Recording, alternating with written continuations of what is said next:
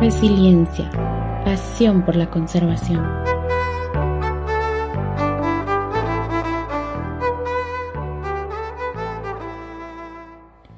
La naturaleza, la historia, la cultura y nuestro entorno nos definen. ¿Estamos listos para enfrentar los cambios? Te presentamos Resiliencia. Aprendamos juntos a convivir en estos nuevos escenarios, porque hoy es un buen momento para cambiar.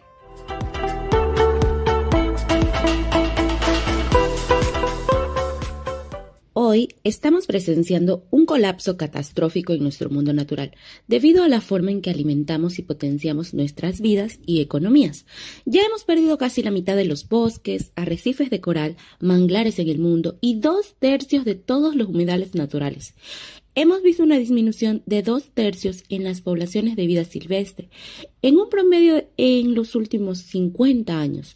Los insectos polinizadores están en caída libre y más del 90% de las poblaciones de peces en el océano, ríos y lagos están cada vez más sobreexplotadas, lo que amenaza el equilibrio ecológico del planeta y nuestra seguridad alimentaria, nutrición y los medios de subsistencia de cientos de millones de personas.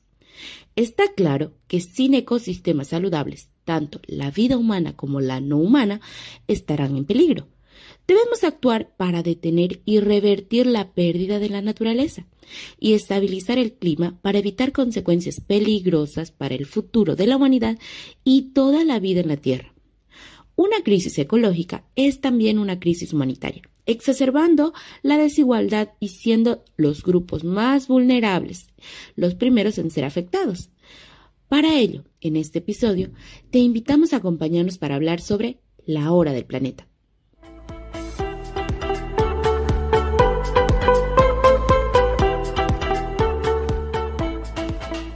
En esta oportunidad Estamos junto a Samuel Sangüesa, representante país de BBF Bolivia. Realmente será un placer conversar con él. Empecemos. Si bien esta campaña mundial se celebra en más de 170 países, Samuel, ¿cuál es el propósito de esta movilización en nuestro país? ¿Qué es la hora del planeta? Gracias, eh, Luisa, y excelente estar eh, en, tu podcast. Y un saludo cordial a la audiencia. Eh, y muy contentos de poder compartir más información sobre la hora del planeta. ¿no? Entonces, el, propósito básicamente es, apoyar a generar conciencia en, la ciudadanía de la importancia de, cuidar el planeta. ¿no? Entonces, cada año en, diferentes lugares del mundo la gente se moviliza para, para en una hora, digamos, apagar las luces, pero, pero apagando las luces, reactivar el compromiso de, de cuidar el planeta. Y ese es básicamente el propósito de, de esta campaña. Gracias, Samuel. Eh, pero, ¿por qué el planeta necesita que actuemos ahora? Pero lo que, lo que hemos estado viendo nosotros por toda la información de, de ciencia que, que, que, hay es que que, estamos empujando el, planeta más allá de los, de los límites, de los equilibrios naturales que tiene, ¿no? Y lo que estamos viendo es que, que, si pasamos ciertos umbrales eh, desde los cuales el planeta no puede regenerarse por su propia cuenta, eh, podemos entrar en una situación que sea mucho más difícil, eh, por supuesto, para nosotros como especie que, que, vivimos en este planeta, pero también para las demás especies que habitan eh, la tierra, ¿no? Entonces, eh, es por eso en que es importante entender, digamos, eh, cuáles son los temas que, que nos pueden complicar y, generar conciencia alrededor, información y que la gente se, se pueda comprometer, ¿no? Uno de los desafíos más grandes que tiene el planeta es el tema del, del, cambio climático, por ejemplo, ¿no? que, que estamos viendo esto en de, diferentes manifestaciones, ¿no? En el tema de, de, digamos, de, de, los extremos climáticos, la sequía, a veces eh, eh, que las épocas de incendios donde se juntan todas estas cosas. Entonces tenemos que, que, cambiar nuestro comportamiento para que, para que cuidemos el planeta y, digamos, y al mismo tiempo no, no afectemos los equilibrios que después nos pueden comprometer en cuanto a nuestra salud, a nuestro bienestar, a nuestra economía. Samuel, mil gracias por la respuesta. Ahora nos preguntamos, entendiendo el contexto local, ¿qué podemos hacer desde nuestro entorno social y personal para sumarnos a esta movilización que parte de BBF?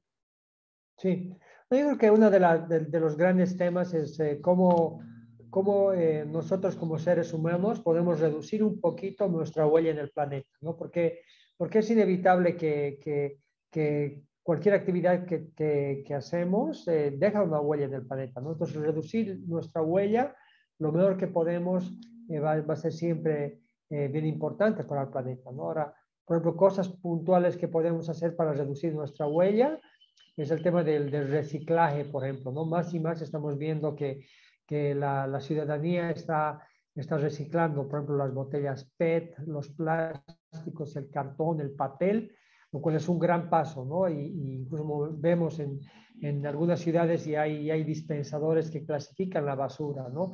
En, algunas, en algunas ciudades o en algunos lugares ya uno puede dejar su botella PET en unas cajas que después viene la empresa y se, la, se las lleva y eso genera una economía eh, circular también, ¿no? Entonces el tema de reciclar, el tema de reutilizar, eh, siempre va a ser un elemento importante en, reducir nuestra huella, ¿no? El otro tema que, que, que es enorme es, digamos, eh, el tema de los alimentos, ¿no? y la gran cantidad de, alimentos que desperdiciamos, ¿no? Y yo escuché un dato que, en una ciudad promedio como, como Santa Cruz, eh, es casi el 70% de todo lo que se va en los camiones de basura es materia orgánica, ¿no es cierto? Entonces, y, y, mucha de esa materia orgánica viene de, alimentos que desperdiciamos. Entonces, a veces en vez de, de, servirnos un plato así enorme y, y no poder acabarlo y, botar esa comida, podemos tener un comportamiento que sea un poco más, más cuidadoso, ¿no? O sea, servirnos exactamente lo que vamos a, eh, digamos, eh, poder comer y servirnos eso con gusto, ¿no? Y si es que nos, falta, pues nos servimos más, pero no desperdiciamos, ¿no? Entonces el tema de desperdicios de materia orgánica es también un tema enorme, ¿no? Hay muchas personas que, que, que están, eh, están manejando su materia orgánica de una mejor forma, especialmente, digamos, los, eh, los, los, desperdicios de, de, de vegetales y de, y de frutas, ¿no? Eh, para, para, para, hacer compost. Eh, a veces es un poco complicado, pero, pero es una forma también de, de, traer esa, esa riqueza, esos nutrientes y devolverlos a la tierra y, y, mejorar los suelos. ¿no? Entonces es como una segunda línea eh, en, que, en, que, podemos pensar y, quizás una tercera que se me ocurre a mí ahora es el tema de, de, seguir conectándonos con la naturaleza. ¿no? yo estoy seguro que, que Luisa, tú has tenido tus contactos con el mundo natural, a veces vas por tu actividad, y vas, al, vas al campo, ves los árboles, eh, el viento, el agua, estás en el mundo natural y eso te, te, inspira, ¿no? te llena de energía. Entonces yo creo que eso es también importante para, para todos, ¿no? Eh, eh, eh, fortalecer ese contacto con el, con el mundo natural que después nos inspira, nos anima, nos, nos, nos, nos, fortalece y creo que es importante también, ¿no? Porque eh, tú, tú, que trabajas el tema de educación ambiental y, y nosotros también que de alguna forma apoyamos, eh, sabemos que, aquellas cosas que conoces realmente las, las cuidas, ¿no? Te, te importan, pero las, cosas que no conoces a veces la, las ignoras o a veces las descuidas. Entonces el tema de, de, de estar conectados con, el, con la naturaleza creo que es otro, otro camino importante que, que en esta semana de, en la hora del planeta, en esta semana de la conciencia ambiental, es importante también pensar. Samuel, le agradecemos su disposición por compartir este pequeño momento con nosotros. Y ahí ya saben, tres tips para que todos los tomemos en cuenta.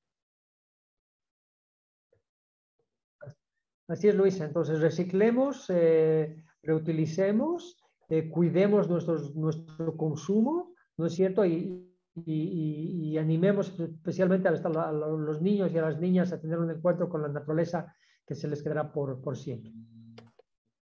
Mil gracias, Samuel. Estamos seguros que en una próxima actividad estaremos conectados por este medio también.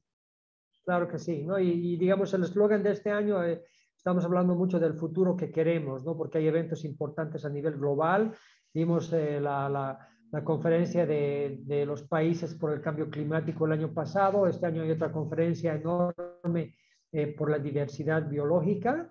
Entonces, se está hablando mucho del futuro que queremos y creo que, creo que el eslogan nos anima a cada quien pensar en el futuro que queremos y darnos cuenta que el mundo natural es parte importante de eso, precisamente un futuro en el que el ser humano y la naturaleza prosperan juntos y depende mucho de todos eh, cuidar eh, la naturaleza y el planeta.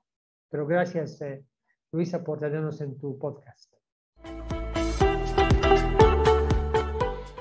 Definitivamente la última semana de marzo de todos los años debemos poner sobre la agenda la problemática de la crisis climática, cada vez con más fuerza, para conciliar un compromiso de una sociedad con empatía por la naturaleza, buscando soluciones que nos involucren a todos. Empecemos por el cambio de actitud. De acuerdo a diversos autores, 2022 está destinado a ser un año crítico para el futuro de nuestro planeta. Aunque la evidencia de la crisis ambiental y el deseo de cambio se fortalece día a día, esto aún tiene que traducirse en la acción necesaria.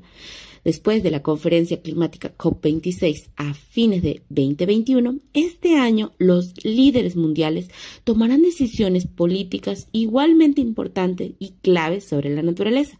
Estas decisiones afectarán la salud de nuestro planeta y nuestro propio futuro en las próximas décadas. Por eso, hoy es un buen momento para cambiar. A continuación, y antes de despedirnos, les compartimos unos versos desde Resilienciate.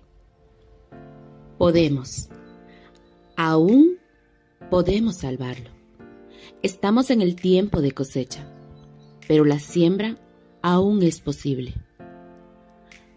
Podemos instalar nuestro almacio de esperanzas y acciones mientras encontremos sombra y sosiego debajo de un árbol. Aún podemos mirar arriba en el día para iluminar las noches. Aún podemos separar una nueva oportunidad de las cosas. Aún podemos cambiar. Si vemos una mariposa surgir de la tierra y peces en el agua cristalina, aún hay tiempo. En 60 minutos la vida puede cambiar. En miles de intenciones y decisiones, con el ejemplo, con el reencuentro, con la naturaleza, con la vida. Gracias por acompañarnos en este espacio. Este programa es emitido por Resiliencia en alianza con la región Punto Bodes de Bolivia. No se olviden que nos encuentran en nuestras redes sociales. Los esperamos en el siguiente episodio. Que tengan una linda semana y ya saben, hoy es un buen momento para cambiar.